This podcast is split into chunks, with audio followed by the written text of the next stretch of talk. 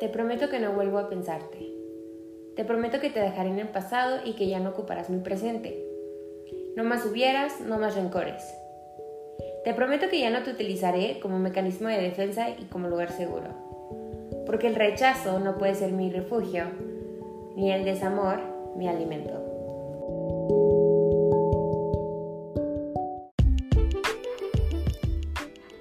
La vida es una gran odisea especialmente si te conviertes en el personaje principal de tu propia historia. Bienvenida a Dosis de Fortuna, un espacio creado por mí, Fortuna Osorio, para asumir y compartir todo aquello que soy y vivo.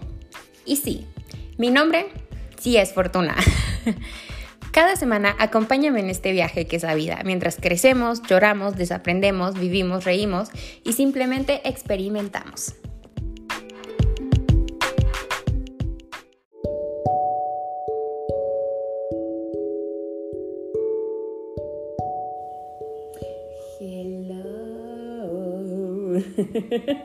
hello, hello.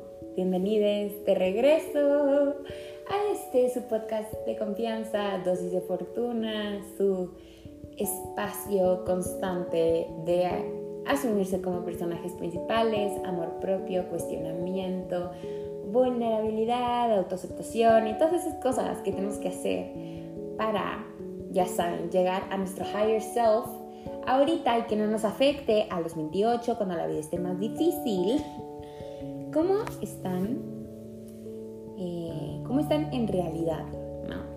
¿Cómo se sienten? ¿Qué tal su semana? Mi semana estuvo muy pesada. Creo que entre lunes y viernes dormí alrededor de 10 horas. O sea, entre los 5 días. Me siento súper cansada. Esto lo estoy grabando, o sea, sábado justo antes de, como siempre, justo antes de publicar el episodio. Y sí, me siento muy cansada, o sea, siento una fatiga horrible, de verdad, no sé qué onda. No, no entiendo por qué, me siento como con cuerpo cortado, me duelen los huesos, tengo mil sueño. Simplemente no me siento bien. Pero siempre me voy a sentir bien para grabar podcast importante, me di cuenta que ya vamos a llegar a nuestro episodio 50, que ya vamos a llegar a cumplir un año, pero eso les cuento en otra dosis de fortuna, porque esta dosis de fortuna es la parte 3 de la primera temporada de esta miniserie que yo quise hacer, que es a todos los signos con los que me involucré en la realidad y en la fantasía. Y decidí partirlo como en tipo temporadas, porque son varios signos los que me faltan pero la verdad es que ahorita me siento, ya estoy harta de hablar de mi vida amorosa en este sentido, o sea, de recordar los amores del pasado. O sea, como estoy lista para hablar de mi vida amorosa con todas las cosas que estoy aprendiendo ahorita y con las cosas que voy a retomar en un futuro. Pero la verdad es que ahorita simplemente estoy muy, muy cansada. Entonces decidí hacer como este corte ahorita y en el futuro, ya veremos si en un mes, dos meses, seis meses, hago una parte 2 y una parte 3 con los signos que falten, por si llega alguien más a mi vida, quién sabe, ¿no? Nunca se sabe, entonces, bueno. Este episodio, este último episodio va a retratar de un signo que es uno de mis patrones, eh, en cuanto como patrones astrológicos, que es cáncer. Y la razón por la cual decidí hablar de este porque oficialmente creo que supera al último chico que me gustó. Y fue un tema, un tema llegar al punto en el que estoy ahorita, con el recuerdo de esta persona. Y tengo que celebrar eso. Y pues esta persona es cáncer. Y esta persona es una de las razones de ser del podcast. Yo en el episodio pasado sobre los escorpiones les contaba que Drake es una de mis grandes inspiraciones para el podcast, que había un chavo de mi realidad que fue quien detonó este sentimiento en mí de hablar las cosas y de crearme un espacio. Y ese fue el último chico que me gustó. Que es, también, esto es muy importante, esta es la última vez que yo le dedico un episodio de mi podcast a esta persona, porque ya es como el décimo y ya no puedo seguir haciendo eso porque es algo que ya me urge dejar en el pasado. El recuerdo de esta persona es algo lo que ya no quiero seguir viviendo porque fue muy fuerte. Ahorita les cuento un poco la historia, que ya la conocen. Si han oído mis episodios del pasado sobre los ciclos mi episodio de cómo me di cuenta a través de una persona que era romántica y todo, saben también que es esta misma persona, es este mismo muchacho. Que the es un excelente, bueno, sí, es una excelente persona, ¿ok? No, no hate en la generalidad. A lot of hate en mi corazón, pero no en la generalidad. Empecemos por el hecho de que en la vida todos tenemos patrones. Y patrones románticos, patrones amistosos, patrones familiares que repetimos a través de constructos sociales, a, través de traumas, a través de vicios o adicciones o cosas ¿no? que, que nos gusta y tendemos a repetirlo. Como por ejemplo las personas que solo salen con cierto tipo físico de persona o de personalidad. Y también tenemos, aunque no nos demos cuenta, tenemos patrones astrológicos, porque los signos zodiacales son los signos zodiacales son energías energías que atraemos más que otras. Entonces, yo tengo muchísimos patrones en la vida y románticamente eh, uno de ellos es cáncer. Eh, emocionalmente no disponible, con complejo de villano, introvertidos, como muchachos de que tipo intelectuales, que they're too good for everybody, ese es uno de los, de los patrones que yo repito, especialmente en los últimos, en los últimos como dos años. Creo que eso es un patrón que ha estado muy claro en mi vida. Y sí tiene que ver con mucha de la madurez que yo he tenido, porque antes yo me fijaba en por idiota, o sea, intelectualmente hablando, vatos que les valía a la escuela. Entonces cambié a personas que eran más dedicadas a su arte, pero eran emocionalmente no disponibles, eran personas súper narcisistas, eran personas muy tóxicas, personas que nunca me dieron la reciprocidad que a mí me hubiera gustado. Y una de estas personas pues es el chico cáncer. Entonces, esta historia yo se las voy a súper resumir porque tampoco quiero que este episodio sea muy largo y porque la segunda parte de este episodio creo que es más importante que la primera. Esto empezó como un crush, yo lo conocí a través de una actividad que yo realizaba en un torneo me fijé en él, dije, ¿qué es esa voz? Ah, porque yo soy una persona, que esto también ya se les he contado, soy una persona que soy muy afín a cierto tipo de voces, a ciertos acentos. Y eso tiene que ver también con que mi Mercurio es en Sagitario. Entonces, los Mercurios en Sagitario somos personas que nos sentimos muy estimuladas como auditivamente. Pero más que nada, esta persona tiene la mejor voz que yo escuché en mi vida y eso lo voy a decir toda la vida. O sea, yo su voz jamás la voy a olvidar.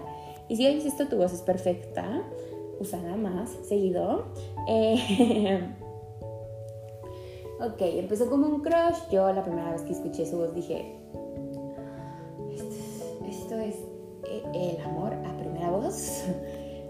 Luego eh, yo muy rápido, por cosas que me contaron mis amistades, me di cuenta que era algo medio inalcanzable.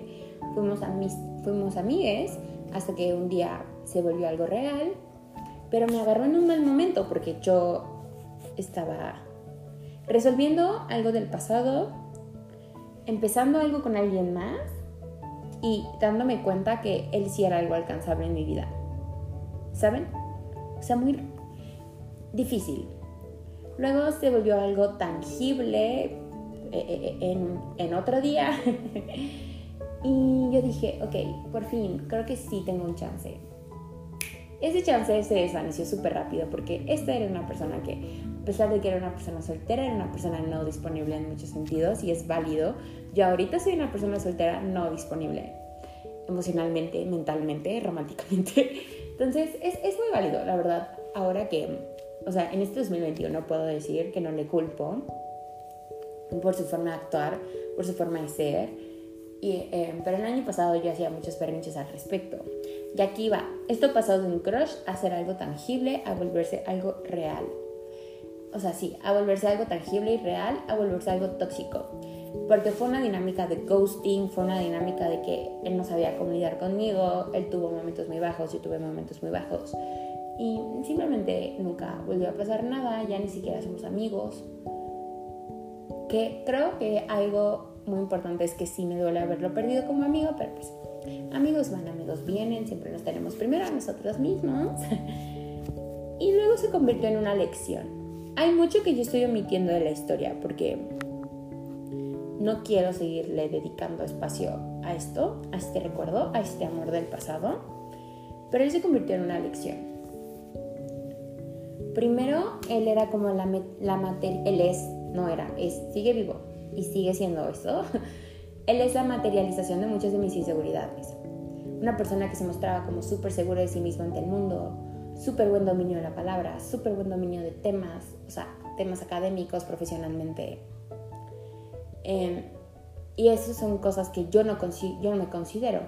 Yo no considero que tengo buen dominio de la palabra, yo no me considero súper inteligente, yo no me considero como esta actitud, que también es muy de energía masculina, pero esta actitud de que you're too good for everybody, yo no lo tenía. Eh, se veía como eh, a simple vista era una persona que pues, el rechazo y eso le valía. Entonces, él es la materialización de muchas de las cosas que yo no era o que yo pensaba que no era, pero en realidad sí soy. Y por eso es que su rechazo me dolió tanto. El hecho de que eso fracasara para mí fue un punto muy bajo en mi vida amorosa y en mi vida en general, porque dije, ¿Cómo es que el vato que más me ha gustado, el vato que considero más perfecto, me está diciendo que no? O sea, esto es un fracaso importante, esto es un fracaso importante, esto es un fracaso serio. Y yo no puedo fracasar en estas cosas, ¿no? Y también luego eso se convirtió no en posesión, pero tal vez un poco en obsesión, porque había otra situación involucrada. Y, o sea, difícil, pero él es, yo creo que, una de mis más grandes lecciones. Por eso yo a cáncer lo relaciono con lecciones. Todos tenemos ciertas historias con diferentes signos zodiacales. Eh, yo considero escorpión como la tentación, cáncer es mi lección. Entonces, este cáncer, este muchacho real, él era esta materialización de inseguridades, de cosas que a mí me gustaba, que me gustaría hacer, de eh, lo bajo que yo traía la autoestima en la realidad y lo buena que era para disimular todo eso, ¿no? Todo esto simplemente se volvió peor cuando yo intenté cerrar el ciclo y nosotros tuvimos una conversación. Le dije cómo me sentía y fue una pérdida de tiempo porque simplemente fue una conversación que la verdad a mí no me dio nada. Lo único que le hice fue expresarle cosas y agradecerle cosas que ni siquiera debía haberle agradecido. Entonces, la verdad, es la, es la realidad del asunto, ¿no? eh, entonces ahí terminó todo, la verdad. Él sigue siendo una figura presente en mi vida porque está muy presente en la vida de mis amistades, em, es muy cercano a mi círculo cercano, entonces o sea, deshacerme de él ahorita es muy difícil y solo sucedería si yo dejo de llevarme como con 10 de las personas que me, que me llevo actualmente. Entonces estaría, eso es medio imposible, ¿verdad? Um, y ya. Entonces, yo, es, es difícil porque yo no puedo decir que yo me enamoré de esta persona. Em, pero sí puedo decir que a través de esta persona aprendí muchas cosas. Aprendí que puedo darme mi espacio en el mundo porque tenía tanto que expresar de lo que esta situación estaba como generando en mí que creé un podcast. Aprendí que puedo decir que no siempre tengo que aceptar el amor que me den, que, tengo derecho a que algo no sea recíproco de mi parte. Por ejemplo, cuando yo terminé con otra persona con la que salía porque sentía algo más fuerte por, por esta persona de ahorita, ¿no?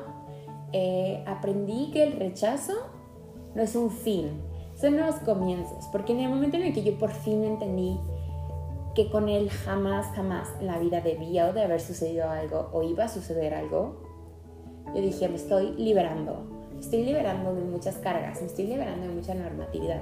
Y esta es la lección básica de lo que yo quería contarles ahorita y se los cuento al final del episodio. Bueno, ahí con este cáncer de mi realidad. Ahora yo quería contarles de un cáncer en mi fantasía. Las personas que me siguen en Instagram saben que uno de mis artistas favoritos es Zetangana, también conocido como Anton Álvarez un cantante de trap, urbano, música española, él es español, es ex de Rosalía, esa historia de amor me encanta y les debo un episodio sobre esa historia de amor, pero pronto a ver si se los hago. y ah, yo conocí a Zetangana como finales del 2016 con la canción de Antes de morirme, que de hecho sale en Elite. Y yo dije, oh, ¿qué es esta canción? ¿Quién es este hombre? Conocí su primer disco, que se, que se llama Ídolo, y yo me enamoré muchísimo de ese Tangana. Y en ese entonces yo salía con un vato Géminis que le encantaba burlarse de mi gusto musical y él sentía que tenía mejor gusto musical que yo. Entonces, eh, ya sé que estoy hablando de un Géminis, pero bueno, esto es importante para el contexto porque ese Tangana tiene como la importancia que tiene en mi vida. Entonces él se burlaba mucho de que a mí me gustaba Zetangana porque era un trapero español y él conocía mejores traperos españoles. O sea, súper tonto. Los hombres, como siempre, siendo unos idiotas. Entonces yo por mucho tiempo... Eh, pues oculté mi gusto por Zetangana. También porque en este entonces, que era como 2018-2019, yo estaba entrando al feminismo, Zetangana no estaba teniendo las mejores conductas, su música era algo que a mí me estaba resonando muchísimo, como de, no, es que yo no quiero escuchar Booty Zetangana, yo quiero escuchar tus canciones de antes. Entonces, sus canciones de antes, Zetangana tiene tres fases. Zetangana tiene las canciones con las que empezó, que hablaban de sus problemas con el vicio, sus problemas con la fama, sus problemas con, con este conflicto de Zetangana famoso, Zetangana en sus inicios. Él, es, él siempre ha sido muy abierto con temas del ego, ¿no? Temas del lado oscuro. Y a mí me encanta eso de Zetangana, porque me ayuda a sanar muchas de mis inseguridades y me ayuda a sanar mi lado oscuro. Me ayuda como, primero, o sea, me ayuda a embrace lo que es mi lado oscuro, lo que son mis sombras y también me ayuda a sanarlas y a convertirlas, ¿no? En sol y en cosas que brillan, cosas buenas. Luego tuvo una época muy oscura que fue 2018, inicios del 2019, que él sacó un disco que se llamaba A Vida Dollars. No le fue bien como tal. Mucha gente lo estaba criticando por, algo, por sus actitudes en los conciertos, porque él se iba, hacía berrinches. Y luego a finales del 2019, inicios del 2020, inicia con esta etapa que es el madrileño.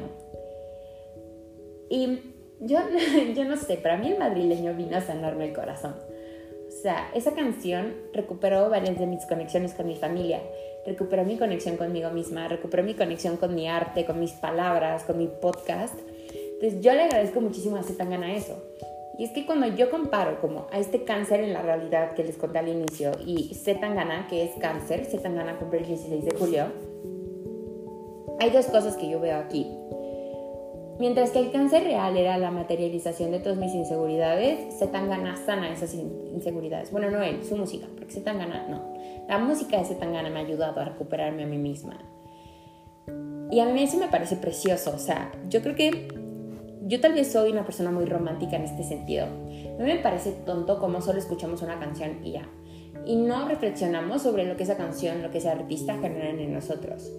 Yo soy una persona súper musical en, en la forma en la que yo me la paso oyendo música, me la paso bailando. Yo no puedo vivir sin oír música o oír podcast. Por eso tengo un podcast, porque a mí me encanta la estimulación auditiva.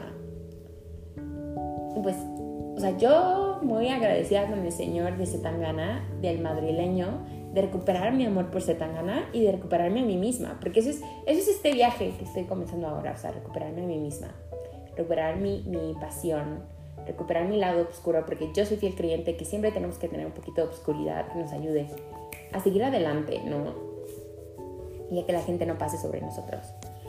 Y la gran lección de esto, que probablemente voy a hacer un episodio aparte sobre este tema en específico, pero eh, que probablemente sea el, episodio que le siga este. Pero creo que es muy importante entender que debemos de liberarnos de la normatividad. Y que liberarnos de la normatividad obviamente se ve distinto en todo el mundo, porque a pesar de que tenemos normatividades parecidas, se expresan de formas distintas. Para mí, liberarme de la normatividad ahorita se está viendo como liberarme de mi vida amorosa. Porque liberarme de mi vida amorosa se está convirtiendo en liberarme de las expectativas. Liberarme de las expectativas se está convirtiendo en entender que mi universo es súper expansivo, que soy más que una pareja o el deseo de tener una pareja. Y jamás había estado tan feliz como ahorita que no tengo a nadie en la mente, a nadie en el corazón, ¿no? Y que me estoy dando el derecho entero de expresarme, de ser quien soy, de dedicarme a mi arte y dedicarme a mis palabras. Entonces, siempre recuerden que ustedes tienen derecho a romantizar sus vidas. Romantizar sus vidas no implica, ahorita me siento mal, voy a romantizar el hecho de que me siento mal. No, implica entender que ustedes pueden construir la vida de sus sueños. Que si la vida de sus sueños implica lates, implica té, implica palabras, implica inspiración constante, son cosas que ustedes pueden lograr paso a paso y que no necesariamente necesitan ser millonarios o, explotarse y morir de burnout solo para lograr eso. Entonces, pues eso es todo. Recuerden, recuerden siempre que merecen amor. Que muchas veces las personas que nos gustan son materialización de cosas bonitas o también pueden ser la materialización de traumas de la infancia, complejos, inseguridades. Todo debemos de cuestionarlo, incluso las personas que nos gustan y por qué nos gustan, por más doloroso que eso sea. Recuerden que tenemos derecho a vivir fantasías y a que nuestras fantasías se conviertan en una realidad que nos permita expandirnos, que nos permita liberarnos y vivir plenamente. Nos vemos la semana que viene. Cuídense, cuídense cuiden a los suyos y que la fortuna siempre los acompañe.